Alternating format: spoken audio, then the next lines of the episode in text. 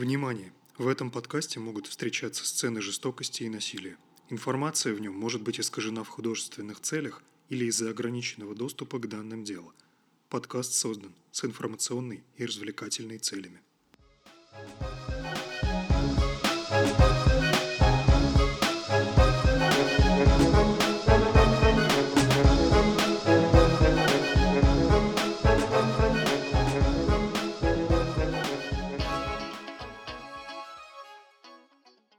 Привет! Это подкаст ТНВ. Еще один помощник в субботней работе по дому, спутник в долгой пробке и просто голос в ваших ушах. Сегодня мы поговорим про удивительного человека. Суммарно он совершал преступления более 30 лет, однако в его карьере был перерыв на целое десятилетие. Он насиловал и убивал юных девушек в самом сердце Северной Америки, и за его преступление был осужден невинный человек.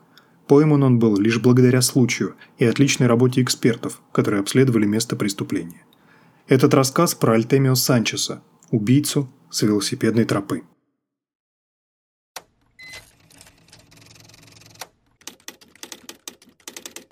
Для Джоан Ли Дайвер, медсестры и матери четверых детей из Клэренса, это был обычный пятничный день.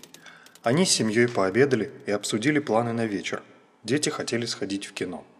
Затем Джоан переоделась и отвезла пятилетнего сына в садик. Он должен был пробыть там всего несколько часов, пока Джоан сходит на пробежку и заедет в магазин.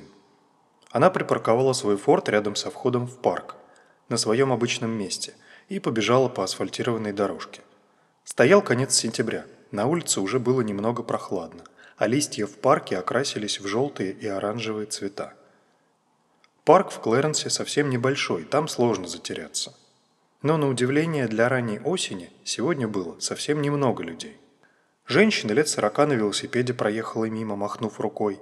Пара юных девушек, что-то активно обсуждавших прямо на бегу.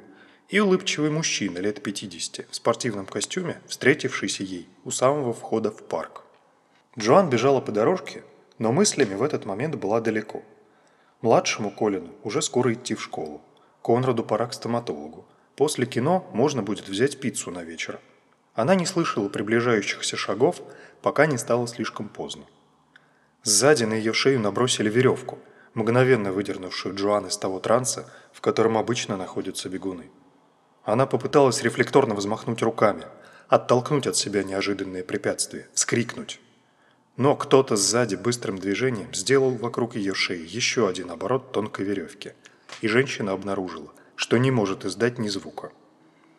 Веревка впилась в шею с такой силой, что Джоан сразу потемнело в глазах. Она попыталась вцепиться в удавку, стянуть ее с шеи, хоть немного ослабить хватку. Но вместо этого ее с ужасной силой тянули за эту веревку, как за ошейник, куда-то в сторону, в кусты. Едва они скрылись с дорожки, как неизвестный сильным движением бросил ее на землю. Тогда она увидела его лицо. Это был тот самый мужчина, которого она встретила у входа в парк. Сейчас его глаза были холодными, а на лице не было ни единой эмоции. Он встал над женщиной и одной рукой с новой силой затянул удавку на шее. Джоан задыхалась, в глазах было темно. Она по-прежнему не могла издать ни единого звука. Одной рукой она вцепилась в веревку на своей шее, пытаясь хоть немного ослабить удушающую хватку, а другая рука бессильно била по земле, царапала, обламывая ногти в кровь. Угасающим сознанием она почувствовала, как с ее тела стягивают одежду, и провалилась во тьму. Колин, младший сын Джоан, стоял возле окна детского сада, высматривая подъезжающие машины. Его мама давно должна была вернуться. Наконец, воспитатели детского сада не выдержали и набрали Стивена, мужа Джоан. Тот и сам уже начал подозревать что-то неладное, ведь раньше его жена никогда так не опаздывала. Стивен позвонил в полицию, и довольно скоро была организована поисковая группа. Форт, на котором Джоан приехала в парк, был найден в совсем иной части города – но ее самой в нем не было. Спустя пару дней в парке двое бойскаутов, вызвавшихся помочь в поисках, обнаружили тело Джоан в кустах рядом с дорожкой. Одежда с тела была спущена, а на ее шее был двойной след от удавки.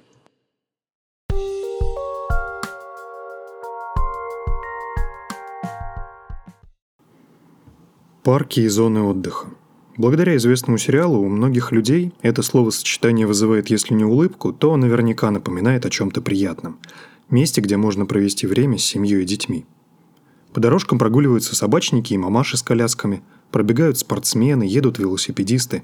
Это место полное жизни и веселья.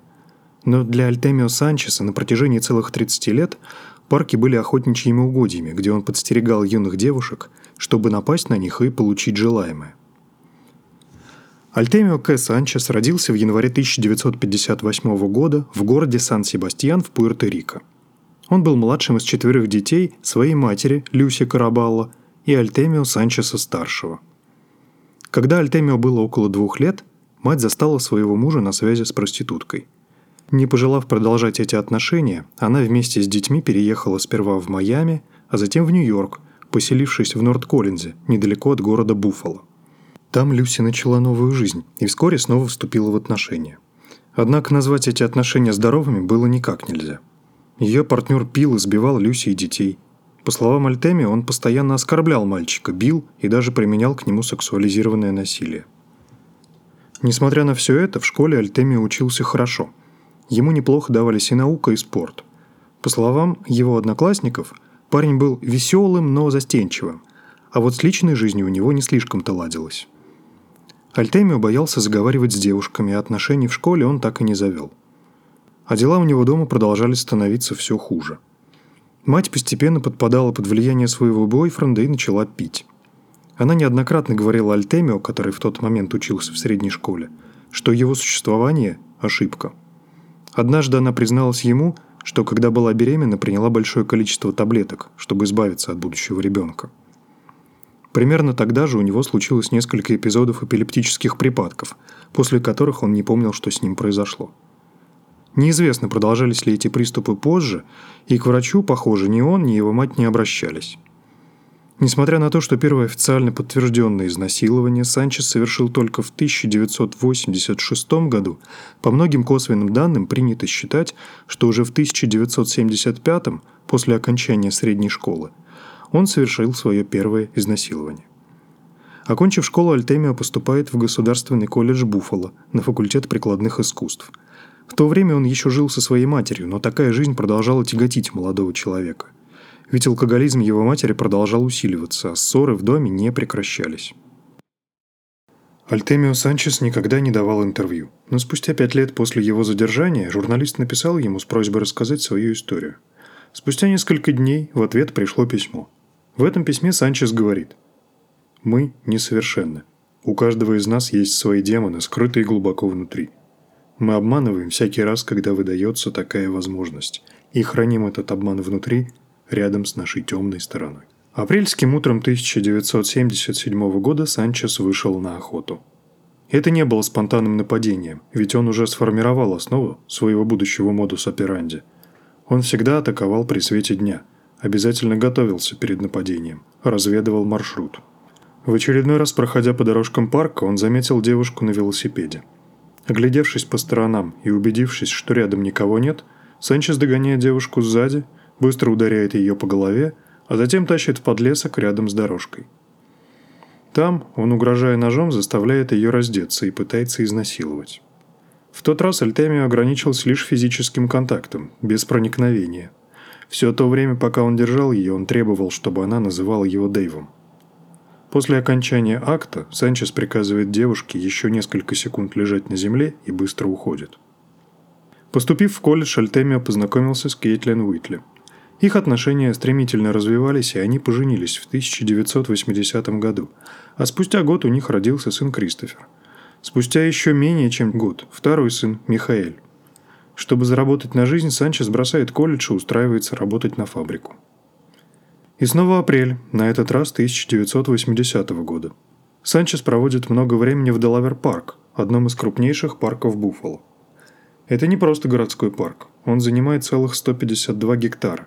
На его территории находятся два поля для гольфа, теннисные корты, музей и даже старинное кладбище. И само собой, что на территории такого парка есть большое количество мест, где можно активно заниматься спортом. Вот и наш Санчес, который еще со школы был спортивным парнем, полюбил беговые дорожки этого парка. Однако, как можно догадаться, целью его была отнюдь не только забота о собственном здоровье. Он облюбовал уединенное место парка, неподалеку от копии статуи Давида работы Микеланджело. Беговая дорожка рядом с ней хорошо просматривалась в обе стороны. 14 апреля Санчес напал на этой дорожке на девушку 21 года и, угрожая ножом, изнасиловал ее. Так он и устраивает свою жизнь. Для соседей молодой парень, едва-едва женившийся, да еще и с парой маленьких детей. Улыбчивый и спортивный, всегда готовый прийти на помощь. В то же самое время он покупает пистолет и за три года совершает еще несколько изнасилований в том же самом месте парка. Все девушки были моложе 30 лет. Угрожая пистолетом, он уводит их вглубь парка, насилует, но оставляет в живых, приказывая после его ухода еще несколько минут лежать на земле без движения. В 1984 году произошел ключевой поворот в его подходе к нападению, после которого Санчес стал преступником с четко определяемым почерком.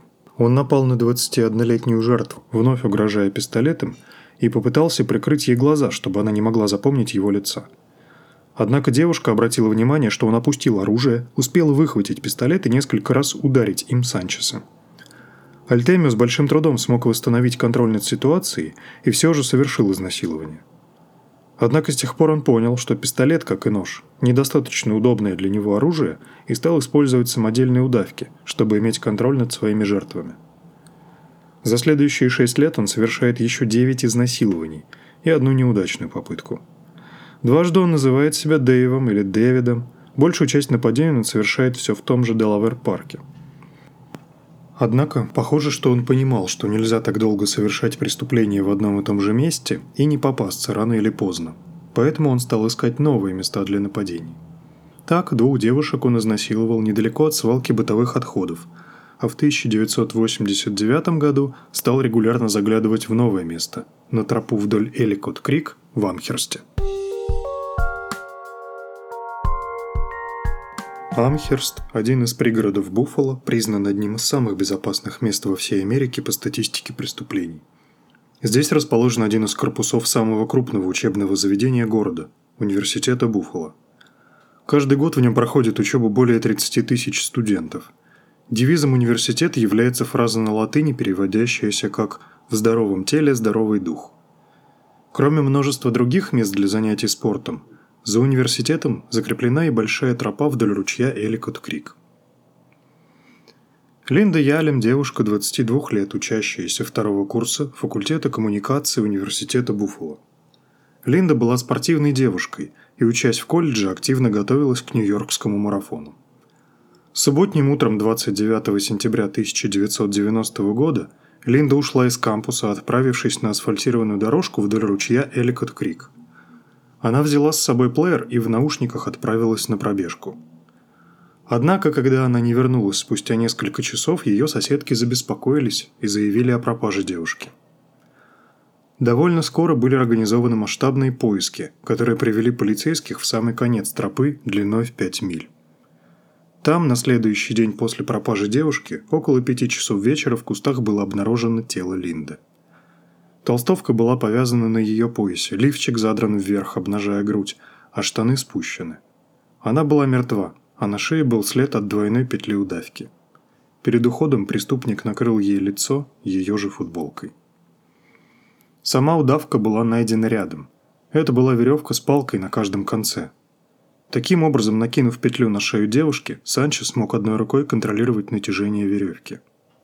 По словам судебного психолога, помогавшего в работе над этим делом, когда преступник выбирает способом убийства удушение, за этим часто лежат личные мотивы, желание показать свою силу и уверенность в себе.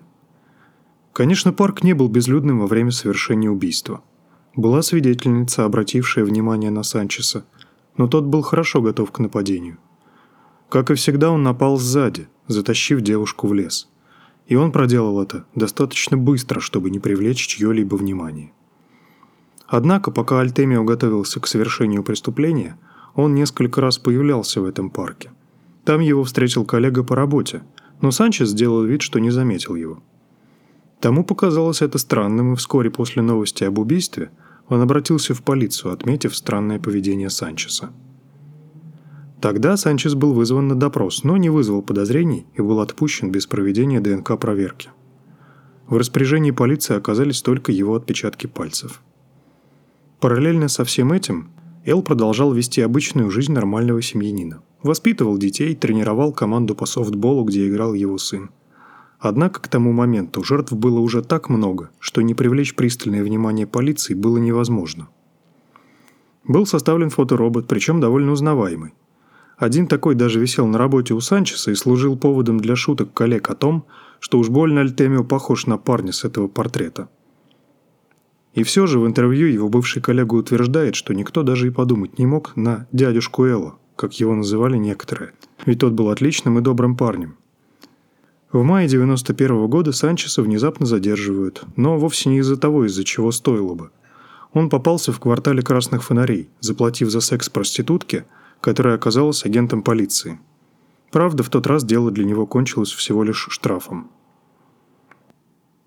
Маян Мазур было 32 года, и она занималась проституцией уже несколько лет, пытаясь заработать на жизнь.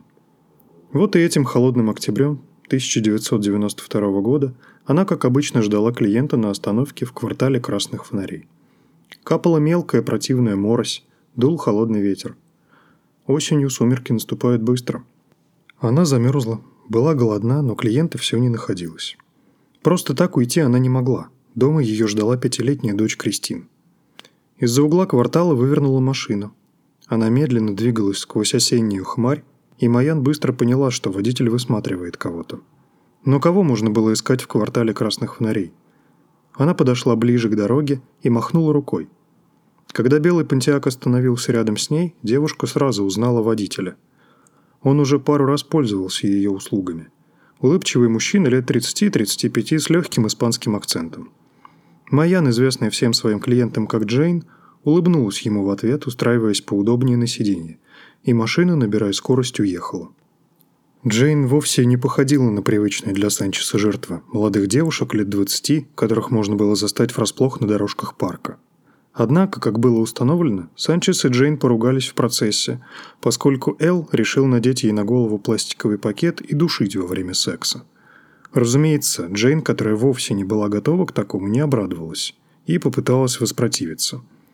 В ходе борьбы Санчес обернул пластиковый пакет вокруг ее шеи и задушил девушку. Ее тело было найдено спустя несколько дней, случайным прохожим на пустыре, где оно было тщательно укрыто палой листвой и куском гофрированного пластика. Тело Джейн лежало лицом вниз, на шее был туго затянут пакет, а на голове был мешок для мусора. Спустя еще полтора года Санчес совершает еще одно изнасилование, девочку лет 14, которую он также заметил в парке. Но напасть на нее ему помешали случайные свидетели. И тогда он шел за ней, пока не смог затащить на свалку, куда уже приводил своих жертв раньше. Там он изнасиловал ее и, приказав лежать не меньше 15 минут, быстро ушел. В конце сентября 1996 года на территории университета Буффало проводился мемориальный забег в память Линды Ялем, студентки, задушенной здесь 6 лет назад. Более тысячи человек собрались в начале тропы Эликот Крик – и под звуки волынок пробежали все пять миль этой тропы. Под номером 679 бежал семьянин, спортсмен, работник фабрики, душа компании, а заодно и убийца Линды Альтемио Санчес. В 1999 году Санчеса вновь задерживает полиция. И вновь не за его преступление, а за то, что он заплатил проститутке за секс. Он вновь отделывается штрафом. Репутация хорошего парня не должна пострадать. И вот прошло уже более 10 лет с момента, как Санчес совершил свое последнее преступление. Почему он остановился? Спустя два убийства и столько изнасилований, что послужило мотивом? Нашел того, в постели с кем воплощал все свои желания? Или отыскал другой выход для всей этой разрушительной энергии? А может быть, он был слишком напуган тем, что его задержали уже дважды, и кто-то мог рано или поздно заинтересоваться им? Однозначного ответа на этот вопрос нет. Оставлю его на волю слушателя. В 2005 году умирает мать Альтемио, а в 2006 году он узнает, что скончался его отец. И похоже, что именно в этот момент хрупкое равновесие в его душе дало трещину. В тот же самый день, когда 16 лет назад Санчес убил Линду Ялем, он едет в соседний Клэренс. Оставляет машину в центре города и направляется прямиком в парк, где и видит мать четверых детей Джоан Дайвер. Он следит за ней от самого входа, нападает и душит – Однако в этот раз даже не совершает изнасилование. Взяв ее куртку, он накрывает ей тело Джоан и забирает ключи от ее машины, после чего быстро уходит. На Форде женщины он добирается до того места, где оставил свой пантеак, и едет домой. Тем же вечером улыбчивый дядюшка Эл позировал вместе со своей женой для фото на вечеринке у знакомых. Когда детективы обнаружили тело Джоан, довольно быстро стало ясно, что между этим убийством и нападениями насильника с велосипедной тропы много общего. Метод убийства, время и место совпадали – Дело осложнялось тем, что за несколько эпизодов изнасилования по этому делу уже был осужден человек. Этого человека звали Энтони Капоцци. Вот уже более 20 лет он отбывал срок за преступления, которых не совершал. Более того, они с Альтемио даже не были похожи, но суд все же смог приговорить Энтони. Теперь же детективам стало совершенно ясно, что настоящий преступник и убийца все еще на свободе. И тогда эксперты, обследовавшие автомобиль Джоан, нашли кое-что очень важное. На руле у Форда была обнаружена капля пота, не принадлежавшая Джоан. Этот образец помог выявить ДНК человека, по всей вероятности и являющегося убийцей. Теперь у полиции был образец ДНК, но он не совпадал ни с одним из имеющихся в базе. Подняв старые документы по делу, детективы внимательно искали зацепки. И одна такая все же нашлась. Еще в далеком 1981 году одна из жертв насильника увидела его в торговом центре и проследила за ним до автостоянки, где записала номер машины, в которой он садился. Тогда полицейские проверили владельца автомобиля, но на день преступления у него оказалось железное алиби. Но вот спустя годы детективы вновь пришли к владельцу той самой машины и попросили его сдать тест ДНК. Результаты показали, что убийца с велосипедной дорожки приходится ему близким родственникам.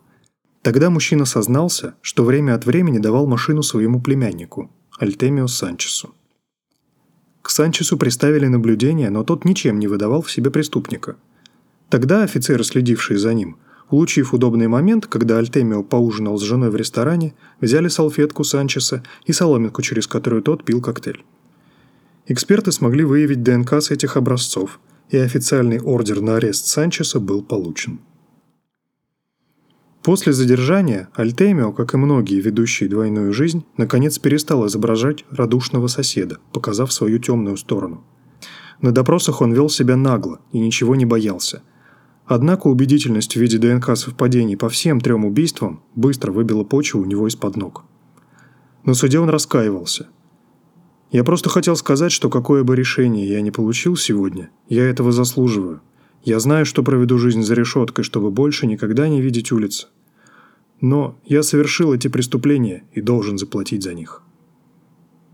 Суд постановил назначить за каждое из убийств по 25 лет лишения свободы без права условно-досрочного освобождения. За изнасилование Санчес не был осужден. Несмотря на доказательства в виде ДНК-тестирования – в то время в штате Нью-Йорк существовал срок давности за подобные дела. Позднее этот закон был пересмотрен. Жена Элла Кейтлин развелась с ним вскоре после заключения его под стражу.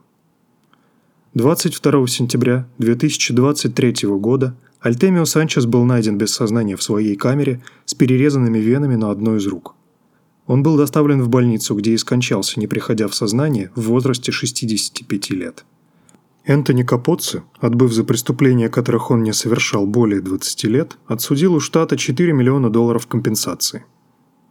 Когда один из полицейских, которые смогли поймать Санчеса, узнал о его письме из тюрьмы, в котором преступник так красочно говорит о демонах, живущих в каждом из людей, то прокомментировал эти слова Санчеса так. «Демоны живут в каждом, может быть, но каждого ли они заставляют убивать и насиловать много лет подряд?» Это ваши слова, мистер Санчес, но не слова всего общества.